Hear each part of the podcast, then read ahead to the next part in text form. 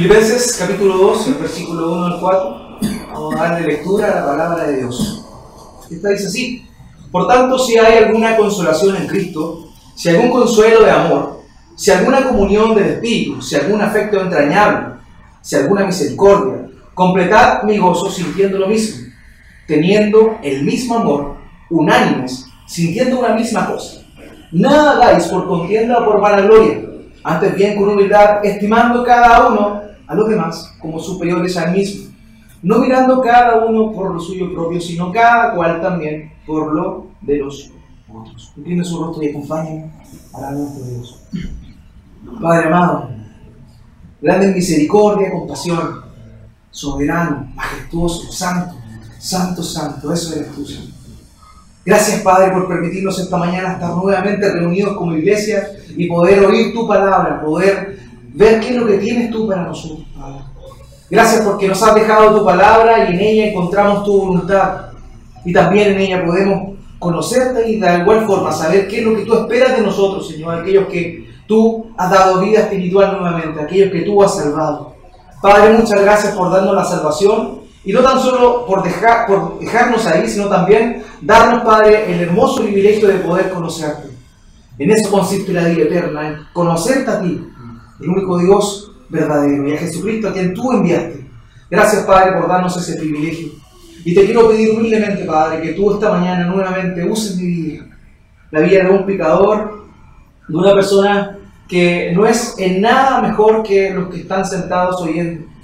Padre, usa mi vida, límpiame cada día para poder entregar el mensaje de tu palabra de una manera clara, pero por sobre todo, que tu Espíritu Santo obre por medio de la predicación de tu palabra.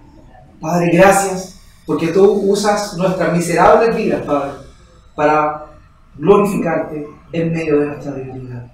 Danos claridad y que podamos ser confrontados con tu verdad que podamos aprender algo nuevo, pero por sobre todo que eso que aprendemos podamos llevarlo a nuestra vida diaria. Sabemos que el deseo nuestro debe ser eso, pero que única y exclusivamente eres tú también quien pone en nosotros el querer, así como el hacer. Gracias Padre, te damos por tu palabra nuevamente esta mañana, en el nombre de Jesús.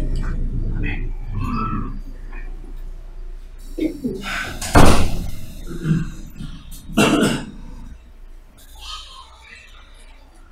Las guerras en los tiempos antiguos eran muy distintos a lo que son el día de hoy. Hoy, entre más capacidad armamentista tiene un país, más poderoso es. El que tiene el arma más grande gana. Así es. Ya no importa la táctica, no importa, importa nada de eso prácticamente, aunque todavía se emplea. Pero no es lo más importante.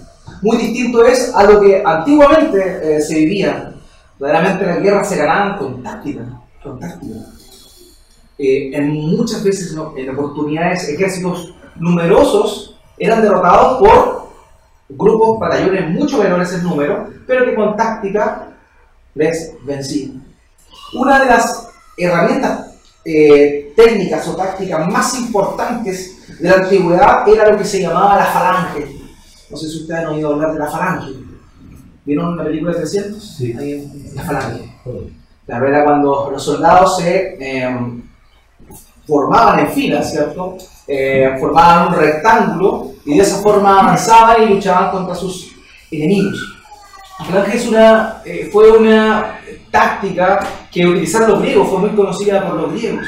Pero el, el, el que de mayor manera la desarrolló fue eh, Alejandro el Magno, Alejandro el Grande. Él aprendió de su padre Filipo II y también de un rey tebano que se llamaba Epaminondas. Epaminondas ellos perfeccionaron esta falange y se dieron cuenta que a la hora de atacar de forma rectangular era efectivo, pero quizás no era del todo suficiente. Entonces trataron de idear una nueva técnica para eh, utilizar eso de mejor manera. Y lo que hicieron una modificación de la falange, dejaron la falange rectangular, pero en el costado derecho formaron otra falange que era, era perpendicular a esa. Entonces de esa forma combatían a los enemigos pero como aquí había mayor número, derrotaban fácilmente a este costado y finalmente los terminaban rodeando y eliminaban a sus enemigos. De esa forma era que se combatía y en particular esta famosa táctica llamada la franca. Ahora bien, muy bien, esta técnica lo que promovía en sí, o la importancia de ella es la unidad. Si es que ellos no estaban plenamente eh, coordinados, era imposible que vencieran. No tenía que haber ningún espacio entre ellos para que de esa forma pudiese ser más efectivo el ataque. De hecho, eh, esta modificación que se le hizo a esa técnica de la falange, eh, los escudos eran mucho más pequeños para que tuvieran mayor facilidad para portar una lanza. aquellos que estaban en esa falange tenían una lanza enorme con la cual atacaban a sus enemigos. Ahora, cuando ellos hicieron esta modificación de la falange, añadiéndole una columna perpendicular a ella, lo que hicieron fue, de alguna forma, utilizar la masa de, cada, de, los mismos soldados para que, para de alguna forma, avasallar o atropellar a sus enemigos. Entonces, como iban tan, eh, tan eh, juntos y a la vez unánimes en todo, iban todos marchando al mismo tiempo y en ese momento era cuando la masa, ¿cierto?, eh, se potenciaba, por así decirlo, y los enemigos no podían hacer nada contra él. Pero para ello se necesitaba unidad y coordinación. Nada se podía hacer sin esto. De alguna forma, lo que Pablo nos está hablando acá en este pequeño segmento es un poco eso, es hablar acerca de la unidad y la importancia de ella. La importancia de la unidad en la iglesia. Si ustedes eh, lo recuerdan bien, la semana pasada estuvimos revisando eh, en la sección final del capítulo 1. Y en el versículo 27, ponga eh, su mirada sobre el texto, en el versículo 27 Pablo ya había hablado un poco acerca de la unidad. Filipenses capítulo 1, 27, él dijo esto, Pablo, solamente que os comportéis como es digno del Evangelio de Cristo, para que sea, o que vaya a veros, o que esté ausente, oiga de vosotros que estáis firmes en un mismo espíritu, combatiendo unánimes por la fe del Evangelio de alguna forma, Pablo ya había mencionado la importancia de la unidad de los hermanos. Pero acá, ahora en esta oportunidad, va a hablar de una manera detenida sobre eso. La importancia de la unidad que tiene que haber en la iglesia. Él comienza esta sección eh, y previo a ello, en realidad, cuando termina la última, el último versículo del capítulo 1, él llama a la unidad diciendo lo siguiente. Dice que a nosotros que hemos creído en Cristo se nos dio no tan solo que creyésemos en Él, sino también que padezcamos por Él. Pero para creer en Cristo y para vivir una vida de fe es necesario estar con hermanos. Y también de la misma forma, para padecer por Cristo es necesario también estar con hermanos, porque de esa forma nos animamos mutuamente, nos apoyamos en esos momentos de dificultad. Es por eso que Pablo llama a esto que es la unidad, puesto que un fruto es creer en Cristo, pero también eh, este, este, nuestro Señor Jesucristo nos sostiene también en tiempos de dificultad por medio de la unidad de la iglesia. Por tanto, Pablo va a hablar acá de la unidad de la iglesia y las razones, va a comenzar diciendo las razones por las cuales es necesario que nosotros estemos unidos. Y comienza el capítulo 2, versículo 1, diciendo lo siguiente. Ese es el contexto, hermanos. Por tanto, si hay alguna consolación en Cristo, si algún consuelo de amor, si alguna comunión del Espíritu, si algún afecto entrañable, si alguna misericordia. Y él comienza y, de alguna manera enumera estas cinco cosas.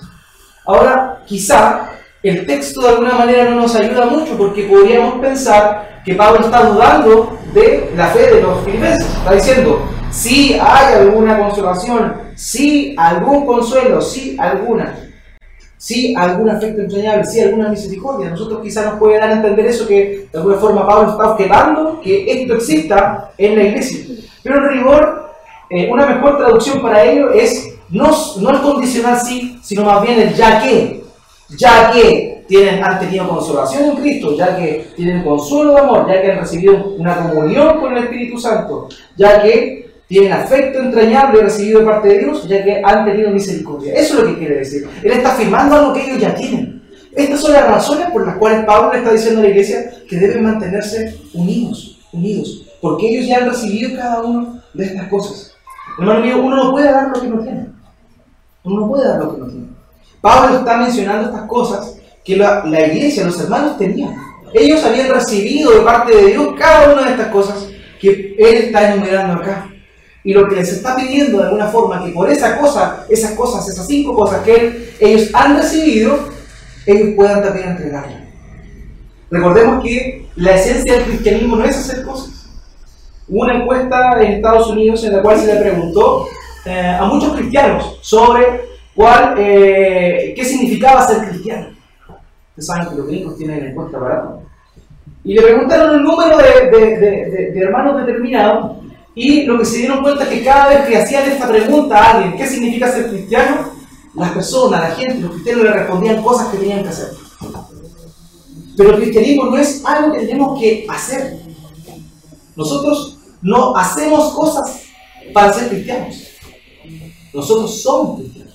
Antes de hacer tenemos que ser. Porque si no hemos recibido de parte de Dios el nuevo nacimiento, nosotros no podemos hacer nada. Y todo lo que hagamos va a ser falso, va a ser artificial, va a ser ficticio y puede caer derrumbado en cualquier momento. Yo siempre doy el ejemplo de esto. Hay una diferencia sustancial entre lo que habla la escritura, que se llama el dominio propio, al autocontrol. Es distinto, son similares, pero es distinto en realidad. El dominio propio es algo que Dios da, es parte del fruto del espíritu. En cambio, el autocontrol es una disciplina autoimpuesta, por así decirlo. Yo me aguanto, me aguanto, me aguanto, me aguanto, me aguanto hasta que no doy más y cedo. En cambio, el dominio propio es distinto. El dominio propio es algo que el Espíritu Santo da como fruto en nuestras vidas. Es una perfección, Dios va perfeccionando nuestras vidas. Y ya nosotros, eh, eh, lo que significa dominio propio es ser dueño de sí mismo, empoderarse de sí mismo. Eso es ser dueño de uno. Esa es la diferencia entre el autocontrol, que aguantar simplemente hasta que yo reviento, a dominio propio. De la misma forma, lo que está haciendo Pablo acá es decir, ustedes han recibido esto porque ustedes son hijos de Dios. Si ustedes son hijos de Dios y han recibido cada una de estas cosas, ustedes también tienen que hacerlas. Recordemos lo que dijo el, Señor Jesucristo a sus discípulos, lo que recibieron de gracia, denlo también de gracia. Por eso es que Pablo enumera estas cosas, y son cinco, que vamos a ver de una manera bien resumida aquí. La primera que habla eh, dice que hemos sido consolados en Cristo. Así como nosotros hemos sido consolados en Cristo, de la misma forma nosotros eh, debemos eh, consolar a nuestros hermanos. Eso es lo que él está diciendo aquí de alguna forma también. Ya que ustedes han recibido la consolación de Cristo, ustedes también tienen la obligación de consolar a sus hermanos, de animarles, de ayudarles en su crecimiento espiritual. Nosotros eh, estamos, hemos sido llamados por Dios y unos han sido llamados antes que otros.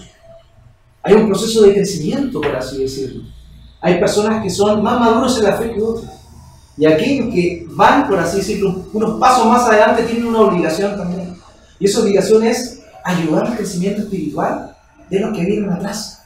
Eso es algo importante y necesario. Muchas veces nosotros nos equivocamos y de alguna manera juzgamos a los hermanos que son menores como si estuviesen o tuviesen que cumplir algo que nosotros cumplimos. No pasa eso muchas veces. Pensamos que, oye, esta persona, ¿por qué hace esto? Porque no debes hacerlo. Pero a veces uno tiene que tener consideración porque la persona es un nuevo creyente y es quizá más inmaduro y necesita que tú le ayudes a eso. Entonces, antes de eh, enjuiciar o hacer algo así, uno lo primero que debe hacer es ayudar, animar, acercarse y ayudar a aquel que vienen más atrás en el camino de la fe. Si nosotros hemos sido consolados en Cristo, debemos también consolar a nuestros hermanos en Cristo de igual forma. Lo segundo que menciona acá es que hemos, si hemos recibido alguna consolación en amor. Nuestros hermanos también pasan sufrimiento muchas veces, pasan situaciones difíciles. Y lo que aquí Pablo está diciendo es que debemos nosotros apoyar a nuestros hermanos. Si nosotros hemos sido consolados en amor, si hemos pasado momentos de dificultad, momentos difíciles en nuestra vida, y Dios nos ha sacado de ese lugar, así como Él nos ha sacado de ese lugar, nosotros también debemos ayudar a nuestros hermanos que están pasando una situación de esa característica. Eso es lo que Pablo, por medio del Espíritu Santo, está diciéndole a los hermanos aquí y también a cada uno de nosotros. Romanos 12:15, Pablo dice a los hermanos que deben llorar con los que lloran. De esa forma, es que nosotros también, así como hemos sido consolados muchas veces con amor por parte de nuestro Dios, nosotros también debemos devolver lo mismo a aquellos que son nuestros hermanos. Lo tercero que menciona acá es que si hay alguna comunión en el Espíritu, nosotros por la obra de Cristo hemos sido acercados a Dios. Ahora nosotros tenemos comunión con Dios por medio de la obra de Cristo. Es curioso, pero esa palabra comunión, el, uso que se le daba en el griego tradicional, era cuando alguien vivía en una misma aldea y compartía del mismo pozo y bebía agua del mismo pozo. Eso significaba comunión. Nosotros, hermanos míos, hemos sido llamados por Dios Y cada uno de nosotros que estamos acá, que hemos creído en Jesucristo, bebemos del mismo pozo, de la fuente de Dios que es por medio de su Espíritu Santo. Así como compartimos eso de Dios, como Dios nos dio eso a nosotros, nosotros debemos también compartir con nuestro hermano aquello que hemos recibido. Se dan cuenta, cada una de las cosas que Pablo está mencionando aquí no tiene el propósito de cuestionar su credo, de cuestionar su fe, de cuestionar su conducta, sino más bien animarlos y decirles, ustedes han recibido esto, por tanto también hagan eso. Lo que recibieron de gracia, denlo también. De gracia. El cuarto, habla de algún efecto entrañable. La expresión ahí en el griego implica más bien, haciendo una traducción un poco literal, un corazón compasivo. Dios tuvo compasión de nosotros. De la misma forma nosotros debemos también tener compasión de nuestros hermanos. Si vemos, lo hemos mencionado, pero nunca está de más volver a repetirlo. Si vemos a un hermano padecer necesidad, no tan solo que lo sepamos, debemos estar alerta a saber de eso. Debemos saber, tener intención e interés de conocer el estado de nuestros hermanos. Y si sabemos que está pasando por una necesidad, estar dispuesto también a sufrir aquella necesidad. Eso es el cristianismo. No es solo hacer, es hacer, pero siendo primero.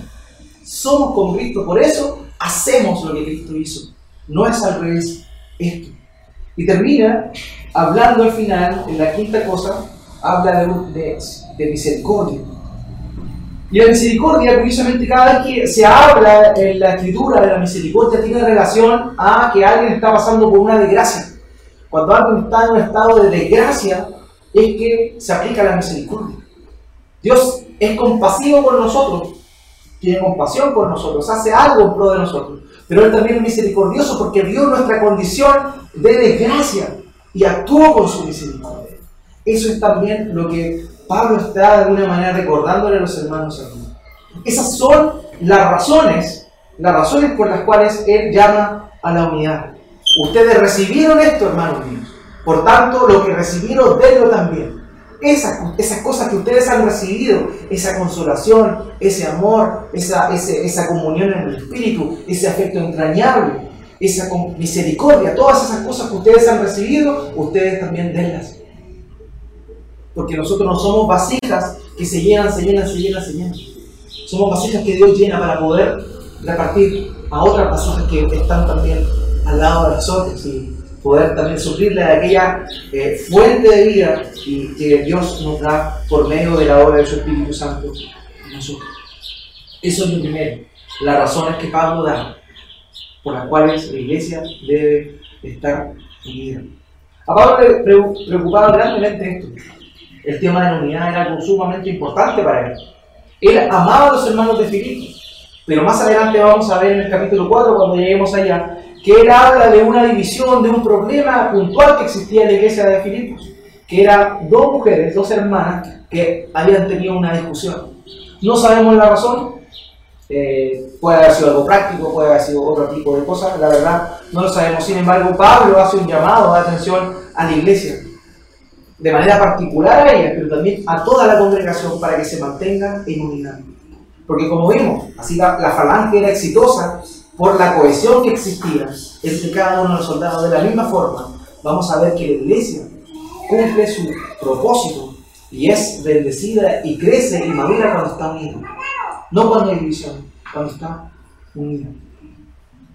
Por eso es que Pablo se preocupa de, esta cosa que es la unidad o de las divisiones, por así decirlo, y hace eh, hincapié en ello.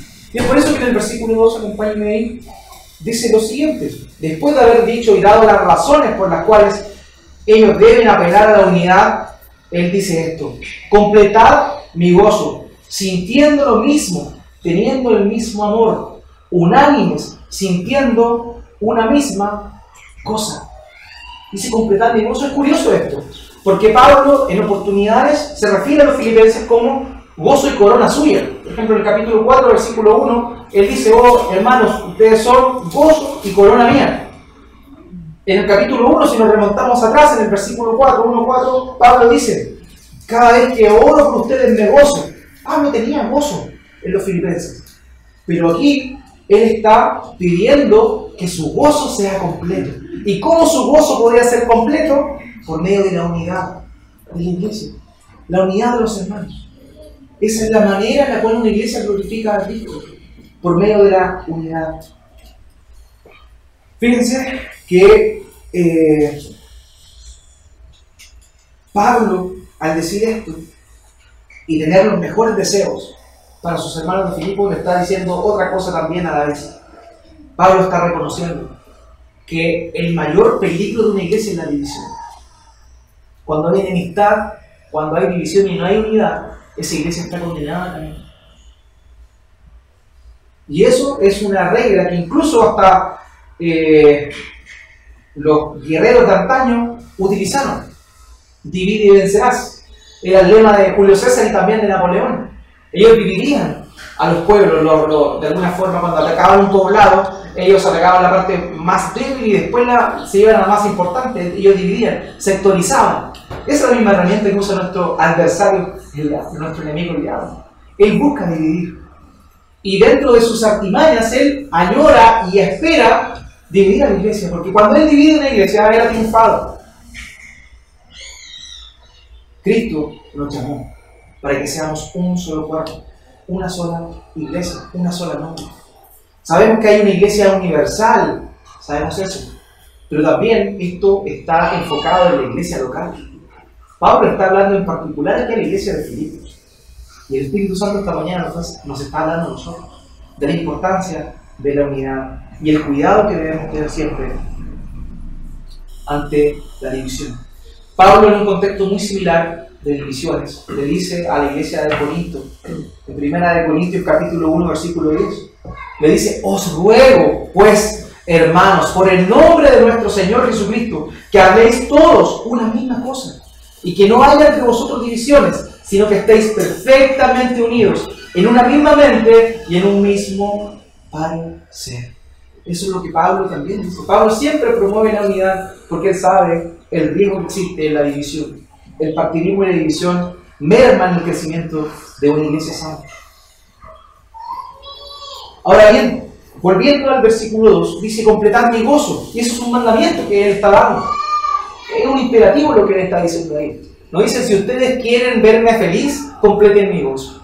No dice eso. Él está ordenando a la iglesia a la cual él se ha entregado, a la cual él fue y fundó de manera personal. Lo vimos en Hechos capítulo 16, ¿cierto? Cuando Pablo llega a, pasa a Macedonia y llega al sector de Filipo. Y vemos que es una iglesia que él funda, que él amaba con todo su ser. Y en esa confianza que él tiene con esa iglesia es que le exige, completen mi gozo. Le ordena eso. La unidad de la iglesia no es algo optativo, es algo imperativo. Dios nos manda que nos mantengamos unidos siempre, a que permanezcamos en esa unidad. Ahora bien, ¿de qué forma Pablo va a decir que debe existir esa unidad? Pablo va a mostrarnos de alguna manera cómo es que esa unidad se debe dar.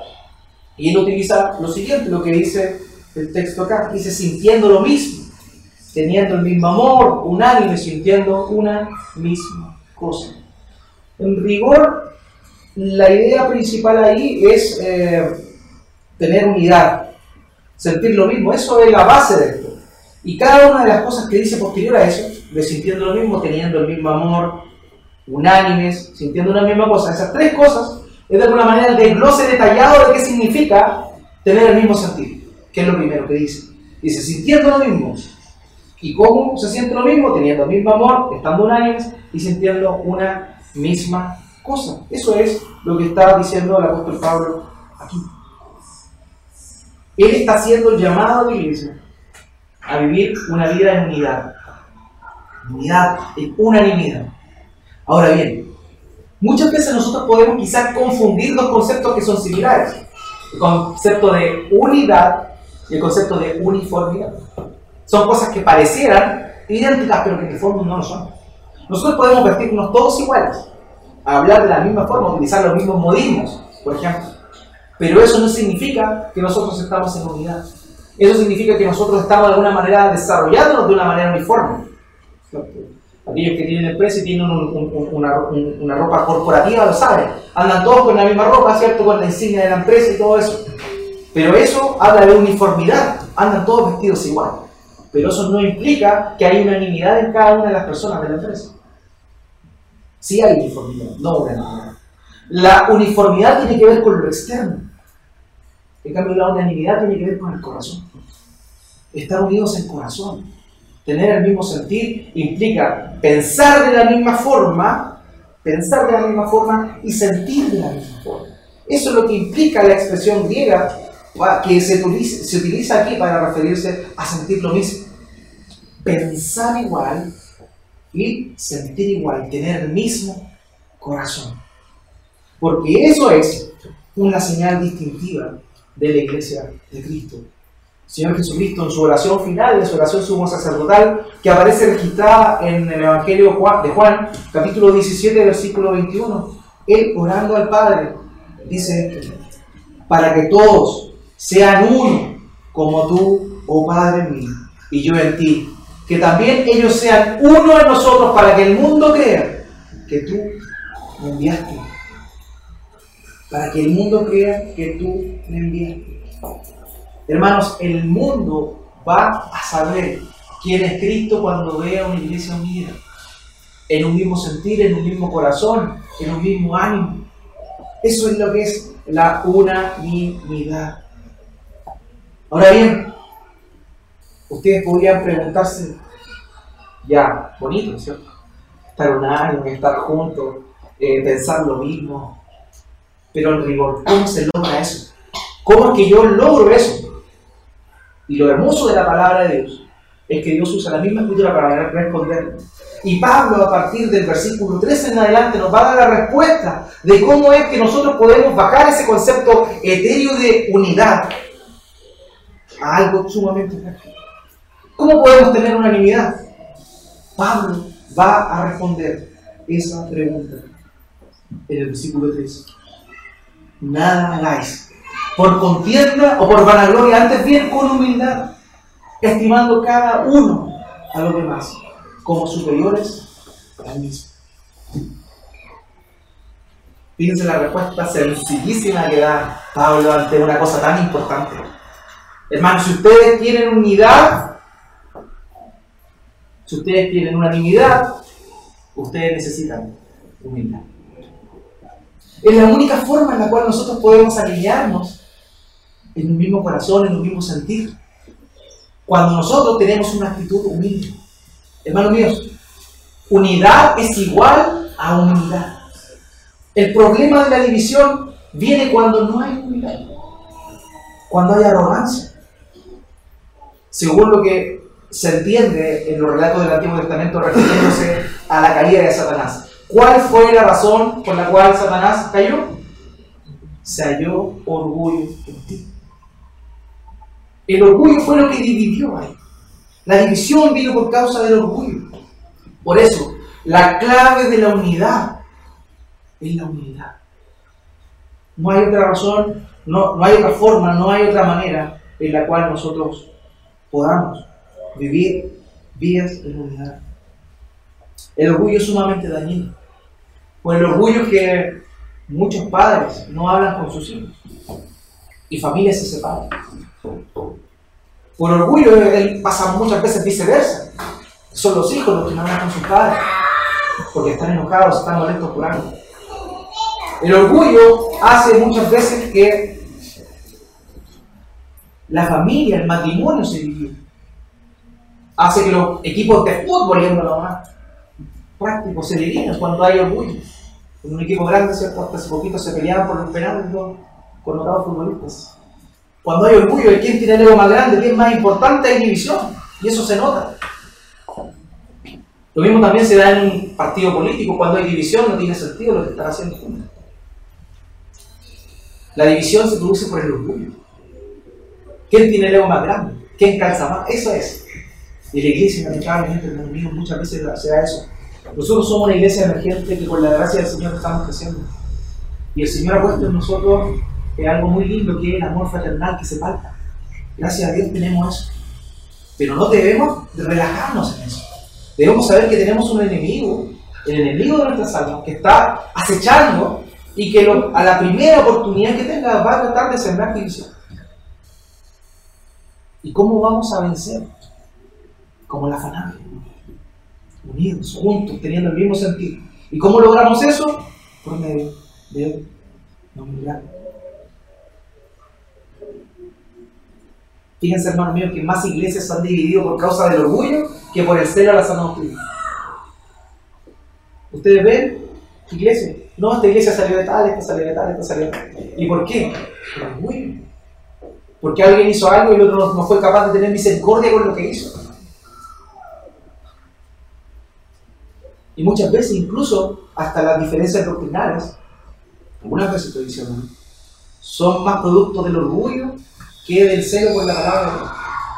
Son más celosos que el mismo Cristo de lo que la Escritura dice. Entonces hay que tener cuidado. Debemos saber, hermanos míos, que la manera en la cual nosotros glorificamos a Dios es por medio de la unidad. La manera en la cual nosotros nos mantenemos unidos es por medio de tener un corazón humilde.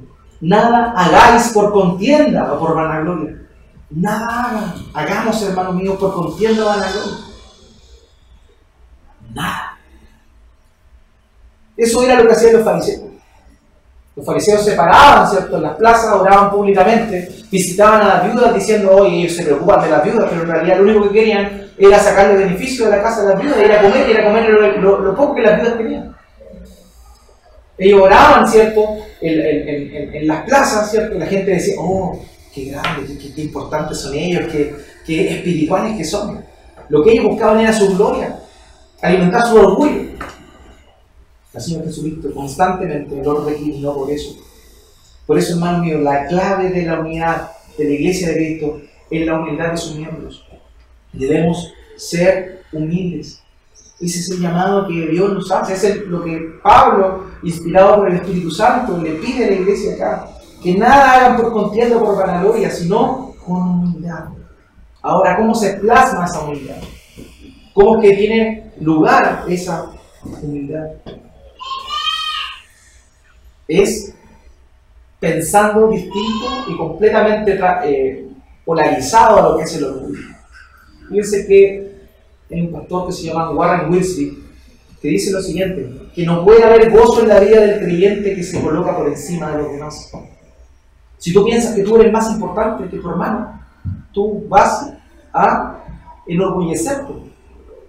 Tú vas a pensar que eres mejor que él, que mereces más cosas etcétera, etcétera. Sin embargo, el ejemplo que Cristo nos muestra es algo totalmente contrario.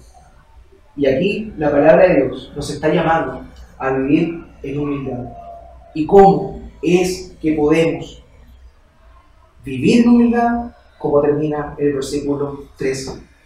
Estimando cada uno a los demás como superiores a él mismo. Esto fue una voladura de cabeza para, los filipenses. Lo que Pablo les dice acá, sean humildes y estimen a los demás como superiores a ustedes mismos, era algo que, dentro de la cultura helénica y en particular dentro de la, cultura de, de, los filipenses era algo totalmente ajeno. Recordemos, ellos eran considerados ciudadanos romanos. Era la crema de la crema.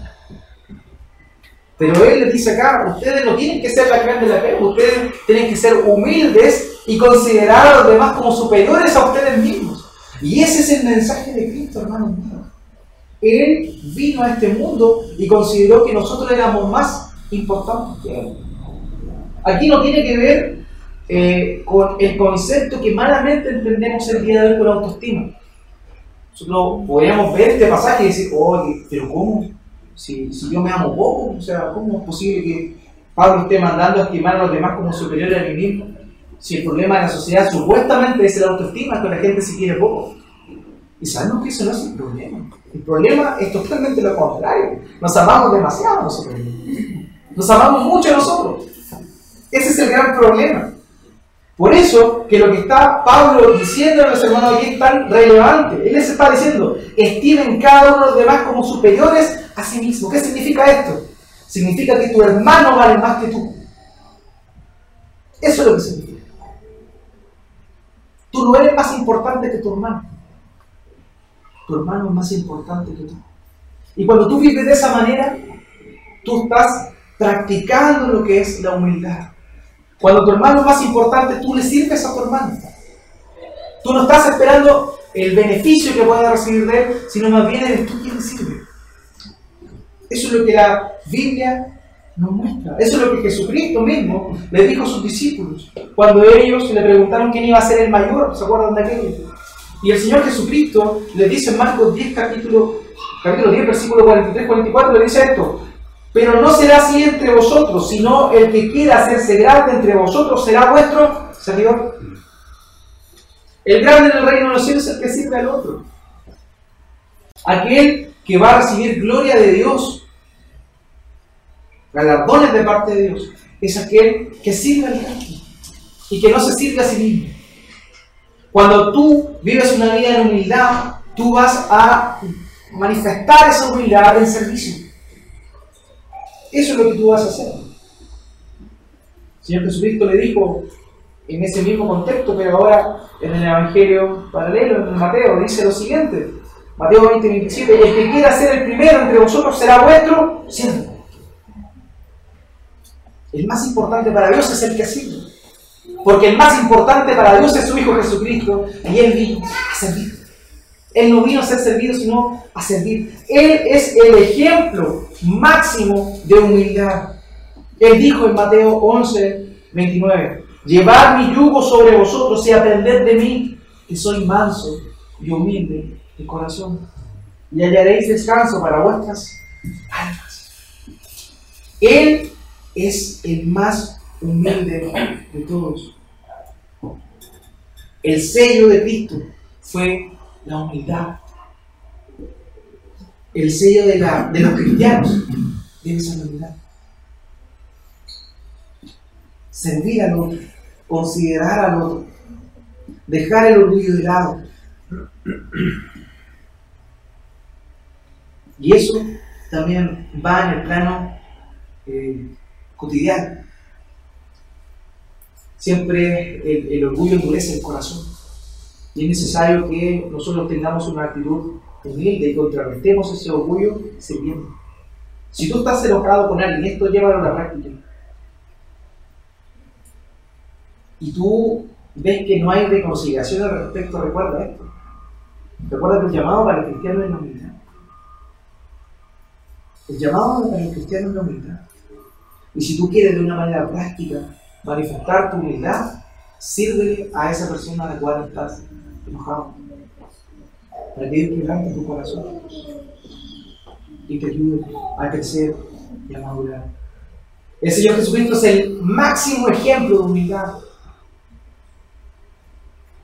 Él es manso y humilde de corazón. Y eso fue lo que Él nos vino a mostrar. Eso fue lo que Él nos vino a mostrar. Él, siendo el más importante, 2 Corintios capítulo 8, versículo 9 dice, porque ya conocéis la gracia de nuestro Señor Jesucristo, que por amor a vosotros se hizo pobre, siendo rico, para que vosotros con su pobreza fueseis enriquecidos. Él no estimó lo suyo, más importante que nuestros vidas. Él nos consideró a nosotros como superiores al mundo. Él dio su vida, la estimó por nada, para darnos vida a nosotros, viles pecadores que fallamos todo el tiempo. Hermano mío, sigamos el ejemplo de nuestro Señor, humillémonos ante Dios y pidámosle a Él que Él transforme nuestros duros corazones. Y que podamos ser humildes como nuestro Señor Jesucristo lo fue. Fíjense cómo termina el versículo 4 no mirando cada uno por lo suyo propio, sino cada cual también por lo de nosotros. No mirando cada uno por lo suyo propio, sino también cada cual también por lo de nosotros. ¿Qué pasaje no, no nos está diciendo que nosotros nos posterguemos por completo?